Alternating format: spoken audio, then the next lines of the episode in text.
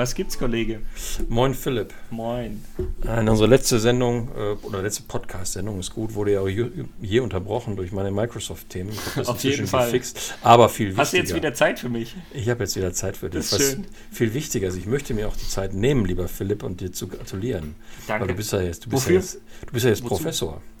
Ja, und ähm, seit zwei Wochen, glaube ich, ne? Ja, Professor, Doktor. Professor Doktor. Ja, gut. Äh, Finde ich toll. Herzlichen Glückwunsch. Dankeschön. Bedeutet dir das was? Ja, ich meine, ich habe den Professor und den Doktor ja gebraucht, um langfristig in 20 Jahren Vorstandsvorsitzender eines DAX-Konzerns zu werden. Also, wenn man diese Vision hat, glaube ich, ist es schon relevant. Ähm, nee, Spaß beiseite. Also, ja, es bedeutet mir was, aber nicht im Sinne von den Titel zu haben, sondern eben die Professur im Sinne von Lehre machen zu können. Aber ich glaube, das sollte jetzt nicht das Thema sein, sondern du möchtest eher auf die Titel sprechen, zu sprechen kommen. Ne, ich finde, ähm, wir hatten ja mal vor ein paar Wochen so en passant darüber gesprochen und es ist, ich finde es immer noch auffällig, ähm, dass in einigen, an einigen Stellen äh, diese, diese Titel immer noch so, äh, so gehypt werden und so wichtig sind. Und zwar so wichtig sind, dass wir beispielsweise bei nicht wenigen Menschen, ne, vorzugsweise Politiker ist auch interessant, ähm, wir in den letzten Jahren feststellen mussten, dass da sogar ähm, äh, moralisch Schmu- grenzwertige ist. moralisch grenzwertige Aktivitäten betrieben wurden, zu Deutsch Schmu, ähm, um, um zu einem Titel zu kommen. Und ähm, da stelle ich mir immer wieder die Frage, äh, als Titelloser, bin ja nur Papa und Berater und, Das, das sind auch sehr wichtige Titel, finde ich. und ähm, gehöre zum akademischen Proletariat als normaler Hochschuldozent, weil der Spiegel mal gesagt. Ähm, also akademisches Proletariat. Aber ich stelle mir die Frage zurück zum Thema, Herr Weber. Ähm, ist, das, ist das wirklich so wichtig, ähm, diese Titel zu haben? Und warum sind sie so wichtig? Weil eigentlich vom Ursprung her hieß du doch eigentlich Doktor als höchster akademischer Abschluss, wenn man in die Forschung gehen möchte, um dann irgendwann die Professur, den Ruf zu bekommen, um, um Lehrer und Forscher zu sein, oder? Ja, ja. Ähm, also für mich ist, glaube ich, das Spannende an der Stelle, dass es mein Gefühl mir sagt, das ist schon ein kultureller Aspekt. Also ich glaube, wenn man jetzt irgendwie Richtung, Richtung USA oder äh, Nordamerika ganz generell schaut, dass da eben das Thema Titel und die Wichtigkeit von Titel deutlich weniger gesehen wird, als es jetzt, ich weiß nicht, ob hier bei uns in Deutschland oder Europa sozusagen ist. Und ähm, ja, das ist irgendwie schon ganz spannend, dass man hier an manchen Stellen ja auch sagt, äh, man kann gewisse Rollen, also wenn wir jetzt irgendwie mal doch wieder in, in Führungskräften, Management-Ebene oder sonst was denken, kann man in, in größeren Unternehmen nicht einnehmen, wenn man nicht gewisse Titel hat. Das ist schon noch mein Gefühl, was da vorherrscht, glaube ich. Das ist spannend. Und wenn wir uns dann an unsere Folgen zum Thema Leadership zurückerinnern und ich mir die Frage stelle, was zeichnet eigentlich eine gute Führungskraft aus? Also ein, ein Leader, eine Person, die andere Menschen führt, dann glaube ich, bei all den Dingen, mit denen man sich dann während seiner Promotion äh, beschäftigt hat, dass die nicht unbedingt dazu beitragen, dass man eine gute Führungskraft ist.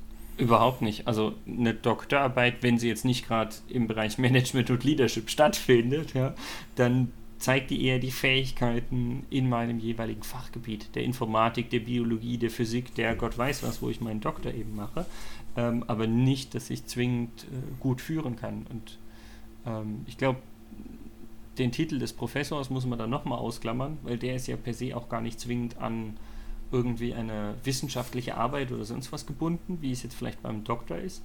Ähm, aber, aber trotzdem sage ich, unterschreibe ich das, was du gesagt hast, voll und ganz, weil das hat mit den Führungsfähigkeiten, die ja an vielen Stellen auch Soft Skills sind, ziemlich wenig zu tun.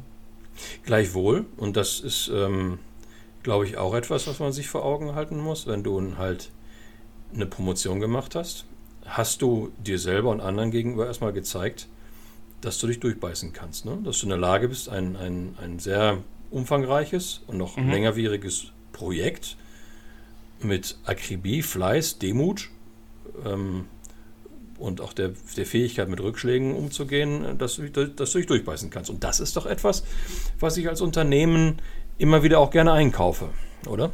Ja, aber dann ist der wichtige Punkt, ja, dass ich sage, okay, mir ist es wichtig, dass die Person vielleicht einen gewissen, äh, gewisses durch, nicht Durchsetzungsvermögen, aber Durchhaltevermögen oder sowas sozusagen nachweist.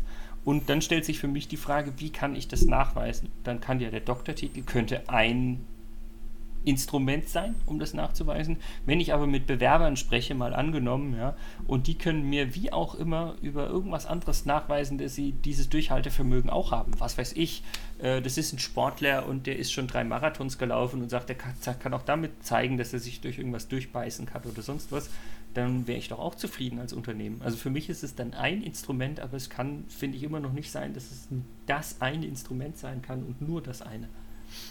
Ja, ich, ich, ich glaube, wir haben in, in, in Deutschland und nehmen wir nochmal Österreich gerne mit dazu, weil äh, da wird ja die Frau vom Doktor oder der Mann vom Doktor auch gern schnell Frau Doktor oder Herr, oder, oder Herr Doktor ja. genannt, sozusagen im, im Schatten des jeweiligen Partners stehend. Äh, Gleiches gilt für Direktor und sonstige Sachen. Aber ähm, ich glaube, das ist in der Tat eine kulturelle Sache, dass wir haben so eine in diesem Land so eine Titeldemut irgendwie. Ähm, ja. Und ich erinnere mich noch dran, ich hatte äh, während, während meiner Kreditausbildung, also nach dem Studium in der Bank, ähm, wurde mir von meinem damaligen Ausbilder, als es darum ging, ob jemand kreditwürdig ist und fähig ist, etc., äh, schnell darauf geschrieben, noch mit so einem Post-it, ähm, hier bitte ähm, großzügig sein, das ist ein Professor. Okay, äh, dann möge ich bitte ab jetzt nur noch Herr Professor von dir genannt werden. Hier. Ja, Herr Professor, selbstverständlich, Herr Professor. Nee, aber der, äh, ich glaube, der Gedanke ist der, äh, dass wir sowieso in einem Umbruch ähm, ja, uns der Wirtschaft befinden und wir, hey, weißt du, was wir mal machen können? Wir können mal eine Folge machen zum Thema Lernen, also auch betriebliches Lernen. Mhm, und in, in, dem Kontext nochmal auch beleuchten, welche Kompetenzen braucht es eigentlich wirklich und vielleicht das von der Seite nochmal zu sehen. Also ich finde es cool, dass äh, es nach wie vor Menschen gibt, die diesen Weg einschlagen äh, und ihn dann aber auch konsequent zu Ende gehen und am Ende dann wieder an der Hochschule landen und auch dort ihren, ihren, ihren Job machen. Die Frage ist natürlich nur, wenn du jetzt einfach mal sagst, hier, mein kleiner Sohn, der ist jetzt ein paar Jahre älter, hat studiert, würdest du ihm empfehlen oder würdest du heute deinen Studierenden empfehlen, diesen Weg einzuschlagen oder wie würdest du daran gehen? Ist ja auch so ein Stück eine Fragestellung von Leuten, die jetzt beispielsweise ihr Studium mit dem Master beenden. Wie geht's weiter? Promotion? Also für mich ist es eine valide Option aber definitiv nicht die einzige Option. Und das hängt auch wirklich davon ab, äh, wie äh, der einzelne, die einzelne Person, der einzelne Charakter sozusagen auch, äh, auch aufgebaut ist. Also das Spannende ist, wenn ich jetzt so meinen, meinen Studienkreis, Freundeskreis sozusagen anschaue, mit dem wir immer noch sehr, sehr engen Kontakt haben. Und ähm, ich hätte von Anfang an darauf gewettet, dass es zwei andere sind, die irgendwie äh, die Promotion machen, als sie jetzt gemacht haben ähm, einfach so von den, von den Charakteren her, aber da entwickelt sich jeder auch, auch einfach weiter und wichtig ist für mich halt einfach, dass man, dass man den passenden Weg findet und wenn da jemand für sich sagt, ich möchte das ausprobieren und für mich, da, da bin ich wieder gefühlt in der Agilität, dass ich auch sage, das kann auch ein Experiment sein, dass man sagt, man wagt diesen Schritt und man merkt aber auch, ich habe zum Beispiel nicht dieses Durchhaltevermögen, drei oder fünf Jahre sozusagen die Promotion durchzuziehen und dann zu sagen, ähm, nein, ich gehe jetzt doch nach einem Jahr direkt in die Industrie oder suche mir irgendwie einen Job. Also von daher sage ich, das ist eine total valide Option, die ich jedem auch offen halten würde und erläutern würde, was Vor- und Nachteile und so sind, aber es ist halt auch nur eine davon. Wobei wir dann natürlich wieder bei dem schönen Thema sind, wie gehen wir mit dem Thema um? Ähm, scheitern. Ja. Ist, ist, man dann gescheitert oder ist man dann nicht gescheitert? Ähm, Wäre auch mal ein Thema für uns. Herr Professor. Ja, wir haben schon zwei Themen, zukünftige Themen heute wieder rausgearbeitet. Das ist doch mal top. Mach's gut, Kollege. Mach's gut, Kollege.